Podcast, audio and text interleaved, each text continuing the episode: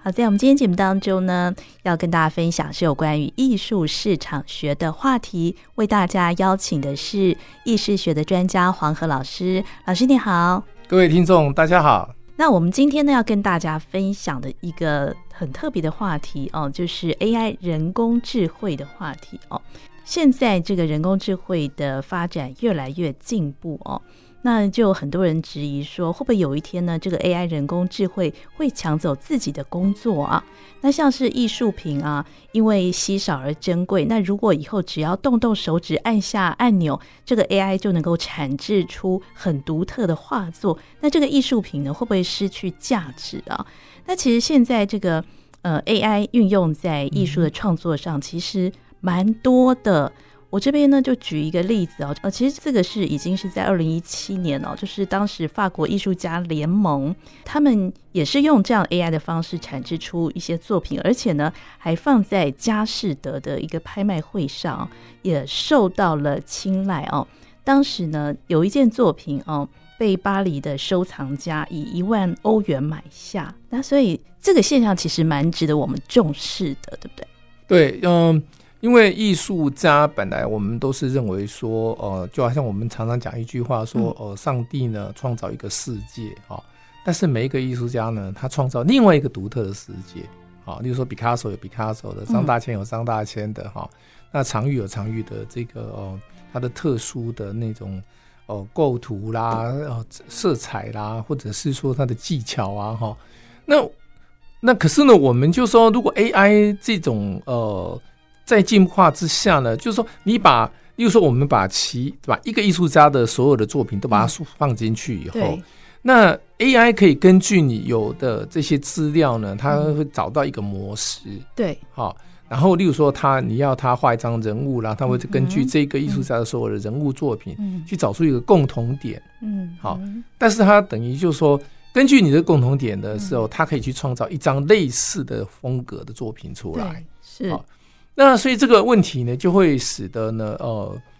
呃，这因为在刚开始的时候，为什么会在巴黎，尤其是法国是艺术市场的一个非常重要的地方，嗯、对不对？哈、嗯，因为从呃十九世纪以后，印象派、野兽派、立体派都诞生于巴黎。那所以呢，其实，在那个时候，在二零一七年的时候呢，会产生这种问题，很多收藏收藏家呢，他并不知道这个是属于 AI 的创作啊、嗯，那。这样子的创作，其实它会混淆的，你知道，它混淆整个、嗯、整个艺术史的这个传承。好、嗯，因为例如说，我们知道哦，达文西本来只有二十张不到的作品，嗯，那你可以根据蒙娜丽莎的微笑去创造另外一个。好，例如说，我们相信达文西那时候可能也会有去画另外一个女生的画像，嗯、但是呢，它可以改变这个这个呃肖像画的。服饰啦，嗯、或者是脸孔啦，嗯、或者甚至是背景啦，然后、嗯、或甚至是色系，嗯，好，那就是它，然后它会形成另外一张作品出来，然后它会整个混淆了整个艺术史的这个部分。对，哎、欸，它其实会衍生一些问题哦。第一个就是老师说可能会有那个伪作的问题，那第二个问题就是说，其实这个法国艺术家联盟他们的呃利益好像是要创作出一个是。他们认为是全新的作品，然后他们就是以 AI、嗯、呃的手法创作的艺术作品。那他们的理念就是说，其实这个呃 AI 可以创造出呃人类所能力不及的这样子艺术创作，嗯、等于是一个新的作品的一个产出啦，是这样的概念。那其实就所以变成就是说，到底艺术家的价值在哪里？嗯、对。因为它等于就是说，它取代了艺术家嘛，嗯，就是另外一种、哦，它会不会取代艺术家？哈、哦，嗯，那当然前一阵子我们都知道，这个 Chat 的聊天机器人也产生一个大状况嘛，哈、呃哦，就是发现说它的其实呢，如果你输入的做的这个呃 data 呢，哈、嗯，就是嗯说这个模型这个 pattern 呢是不对的时候，它事实上它会产生误解的哈，嗯，好，那所以这个现在目前其实我觉得在。呃，全球这个问问题呢，其实一定是很多地方在进行的，嗯，对。可是只是没有被发现，是好、哦。那甚至很多艺术家他可能就是会偷懒了，嗯，就是说我可以开始呢，先用 AI 呢，把我的想法呢放进去，嗯，好、哦，那把我以前的作品都放进去，哦、然后他先去产生出另外一种作品，对，然后我再来加上。我自己现在的想法。然后我再来进行那对个，就是说加一些创作嗯东西，或者是改一些地方对哈，或者是把最新的呃嗯国际的情势啊、潮流嗯啦，哼或者什嗯么哼嗯都把它放进来，它就会变成是一个非常非常当代的作品。我觉得，我觉得是有可能、哎，就是说未来有可能就是因为 AI 呃艺术创作的加入之后，然后再融合艺术家自己的创作，就变成是一种融合的风格。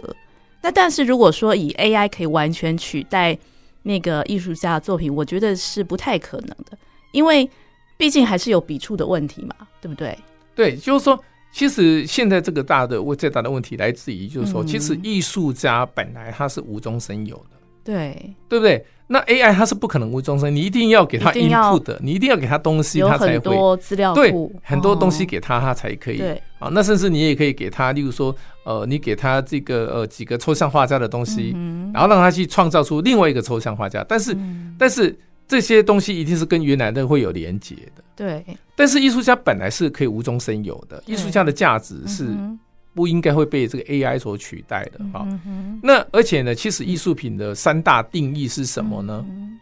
艺术品的三大定义，定义第一个定义就是说，它必须是原创的。哦，对，哦，那所以你 AI 一定是都是模仿别人的，嗯，是，哦，或者是同一个艺术家，或者是不同艺术家，嗯哼或者是这个世代的艺术家，嗯哦，那例如说、呃我们现在大家所熟悉的草间弥生的点点婆婆，哦，对，那他可能他把点点呢，哦、嗯拉长或者是变形，嗯嗯，好、好，OK，那艺术家其实是原创的。对，那这个原创的精神呢，也就是说它是无中生有的，它嗯对它是应该是不可能会被取代的。第一个原因是它是原创的。嗯是那第二个原因是，就是说，嗯艺术品的第二大定义呢，是它必须是单独的，是唯一的。对，但是如果 AI 来讲的话，它是不是可以、嗯可以产生系列性的作品的，对，是，对不对？哈，它只要你给它相同的嗯呃不同的 data，它就会产嗯生哼不同的这个 output 的哈。，嗯哼那这样子的话，它就会产生系列的作品，然后这些嗯系系列作品其可能只是很小很小的差异，，嗯哼，但是它变成可以让艺术品的嗯那种稀有性就降低了。对，所以其实嗯 AI 的发展，我觉得对于从事艺术创作的人，其实也有一点的隐忧了。那如果是纯纯艺术创作的那嗯个艺术家，可能还比较没有办法 AI 可以取代他们，因为必须要老是说有独特性嘛，作品独特性。那你如果是从事美术设计的人，就蛮危险的。呃，但是对，我们讲说哈、艺术品的第三特点就是嗯它必须是 handmade，、就是说嗯你是人操作的，对好，所以你必须是，所以你上面会有你刚才所讲的嗯笔触啦，对或者是一些很细思维、很细、很非常非常细腻的一些对，呃呃的这种 touch，或者是说、嗯哼呃这种呃线条啦，或或者是是色彩，色彩，就是说，因为你只只觉得这这个地方我需要加一点点绿，嗯或加一点点蓝。对，嗯哼好、，那这些东西呢，都是 AI 它是不可能做到的。那对所以你刚才所讲的，但是如果是对于设计人来讲，我觉得它是它会是一个帮手啊。会是一个帮手对它，因为它可以把它的设计的 logo 嗯好嗯衍生出不同的形式，嗯，然后让他再去挑选，或者是让他嗯可能会让他找到一点点蛛丝马迹，让他觉得说、嗯哦，我原来可能可以朝这个方向去走。嗯嗯我觉得对于设计来讲的话，我我觉得它比较没有问题了。诶、但嗯是我觉得如果以后发展更进步的话，就说有那样的城市出来之后，我们只要输入一些关键字，它就会自动帮你设计好，那你就不太需要那个真正学美工设计来做这件 事，是不是？对，但是呃，我相信就是说，它只能起一个头啦。嗯哼，哈、因为美工设计人他其实他会他因为他不会说只是因为过去的承袭过去的嘛，哈、嗯就是说，例如说每一个时代都有每嗯一个时代所面对的问题，哈、对，所以就算说设计设计师或者是美工设计的哈，嗯或者是插画家呢，嗯一样他都有现在的嗯时代的一个氛围，哦他如果去创造这个时代的氛围，哦哎，就是因这为时他代的潮流这对，样，因为其实他要带领，他不是 follow 的。哦每一个重要的人物，你会发现，就是说重要的设计师，嗯或者是说，或者是艺术家，他都是带领的，他都是前卫的。嗯，它绝对不是承袭的哈、嗯那它不会是停留在过去的。嗯哼哼，对，所以用这样 AI 创作出来的那个艺术品，它竟然还可以在佳士得拍卖会上呈现哈，而且还会有人去买下，这因倒为是其蛮实你特很别，难判断啊，哦因为对一个，因为我们刚才讲说哈，其实说呃，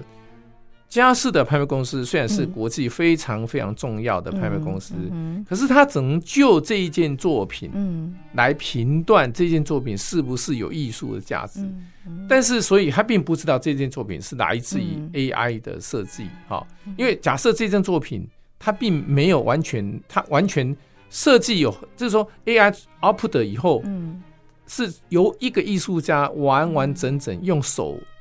用手工，嗯，每一个颜色都是他自己上上去的时候呢，是你是很难判断它是来自嗯 AI 的。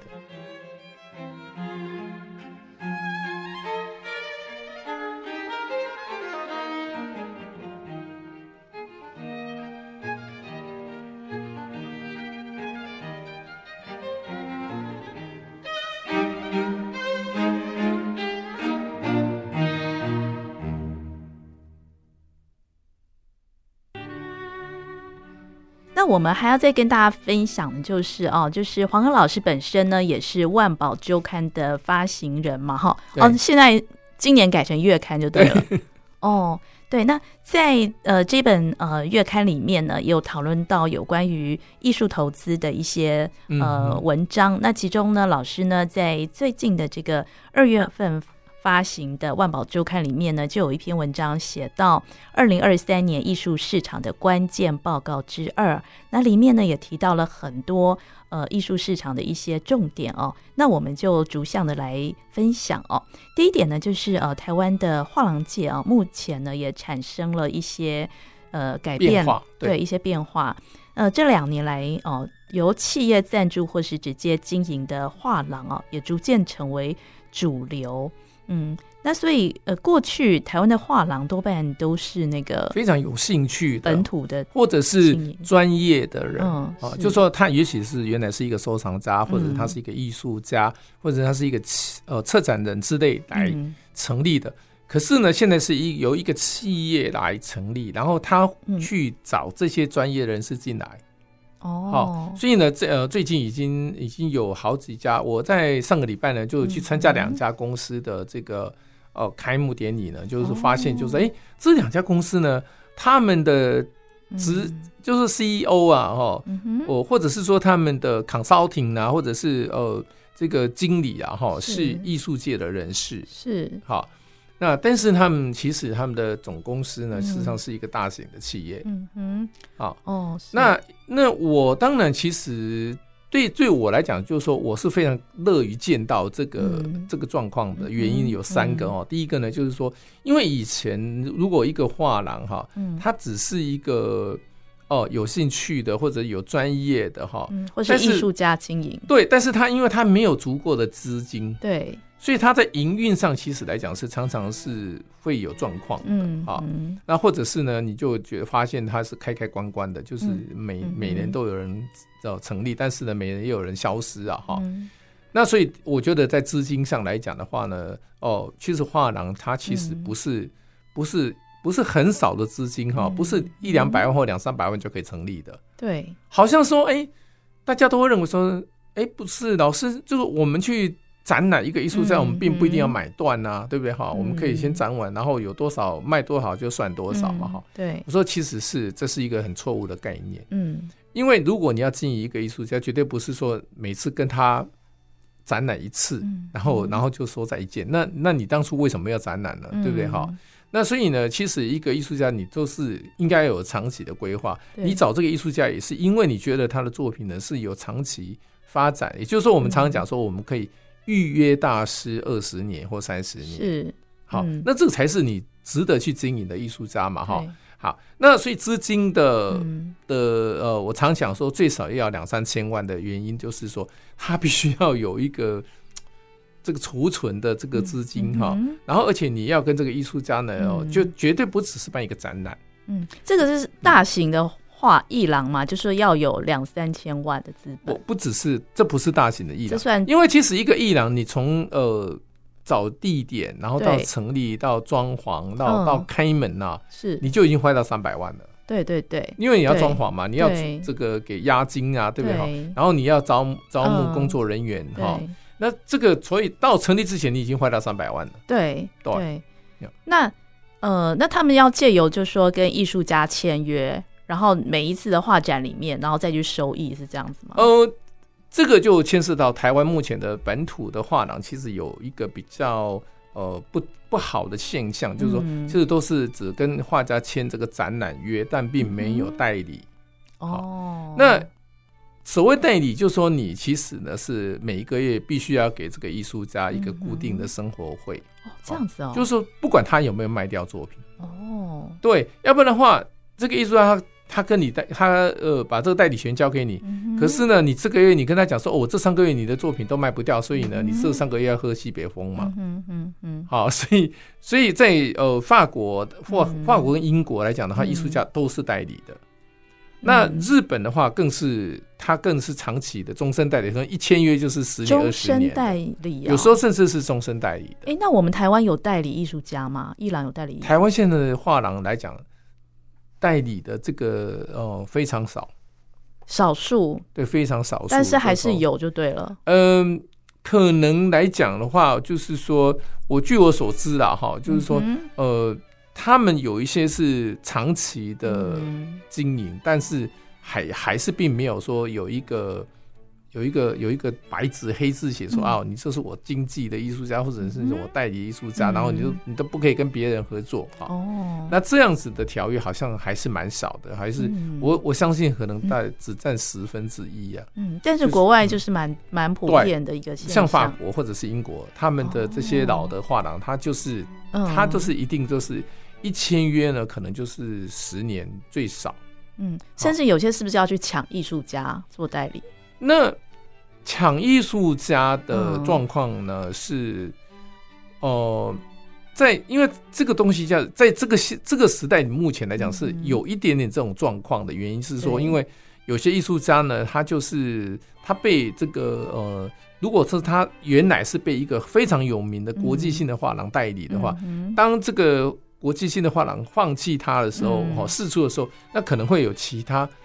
第二流或者是嗯比较的地地方性的画廊就会去抢，嗯哼，哈，因为毕竟它已经有一个知名度在那这边不了哈。这不就跟那个球星差不多吗？哎，对啊，所以你看哈，所以像魔兽来到台湾嘛，嗯哈，它一定对也是。一定也是说，他原来所主义的呃嗯，这个呃，这个 NBA 的第一流的球呃球队被释出嘛，啊哈、嗯哼那我想这个是这个是很可能的啦，哈、嗯哼但是呢，当然也不代表说这个艺术、嗯这个球星或者呃这嗯个球员就不好了，或者是说这个艺术家就不好了哈。嗯尤其是有些艺术家，其实他会有一个，他其实会有时候会有一个短暂的一个、嗯哦，底呃，好像就是说呃暂时放空的感觉哈。嗯但是你怎么会知道说他将来不会嗯变成再、嗯再发光发热了哈？嗯这这个艺术家呢，因为其实我们常常讲说，因为一个艺术家，他其实他的周期哈，他嗯他不一定是一直往上爬的，哦，然后就对急住下坠，对不会是，他有时候呢，就是好像是波嗯这个嗯波涛汹涌这样子的哈，就是说哦，股票也一样有这种情况嘛，嗯对对不对哈？也你也发现，因为有些股票哎奇怪，好像。好像很久都没动，然后突然嗯它动了啊！因为我我的意思是说，因为有些公司它其实你会觉得它是一个很传统传统的公司，嗯可对是你并不知道他原来有去投资这个电动车的哦呃这个电动桩哦啊，因为他有去投资能源的公司哦哈，所以呢是，他其实那个就好像其实玉龙以前现在玉龙到嗯八十几块也是嗯也是因为因为电动车的关系嘛哦哈，是所以他已经创历史新高了嘛，所以我觉得呢，呃，艺术家也是一样嗯的哈。那但是我们话说回来，就是说艺术家要跟画廊之间的这个合作哈，嗯哎从现在的这个规划来讲的话，我比较重视的是说，诶，这个这些画廊来讲的话，它进入市场以后会产生什么样的一个哦，对整个整个艺术产业会产生什么样的一个影响？嗯对好尤其是说嗯，因为如果它资金很雄厚的话，它它可以做呃，就是去就像高古轩一样，现在全球第一流的大画廊哦高古轩，他根本从来都不代理艺术家，他不培养艺术家，嗯他都是掠夺，哼，哦，他就觉得说哪一个艺术家不错，嗯，他会去跟他谈说，哦，你你你这个你在那边一年，他给你卖多少东西，年薪多对，少然后等于说、嗯对，好像说你一年的嗯营业额是多少，是，但是我可以给你三倍五倍，嗯哼，对，好、那所以呢，他就会很容易，就说有大部分的艺术家了，他嗯也许并不一定看在钱的份子上，嗯但是他可能希望说他的作品更更被一些大就是大型的嗯嗯机构、或者是嗯哦、被世界看得到，对，是所以他就会他就会跳槽了。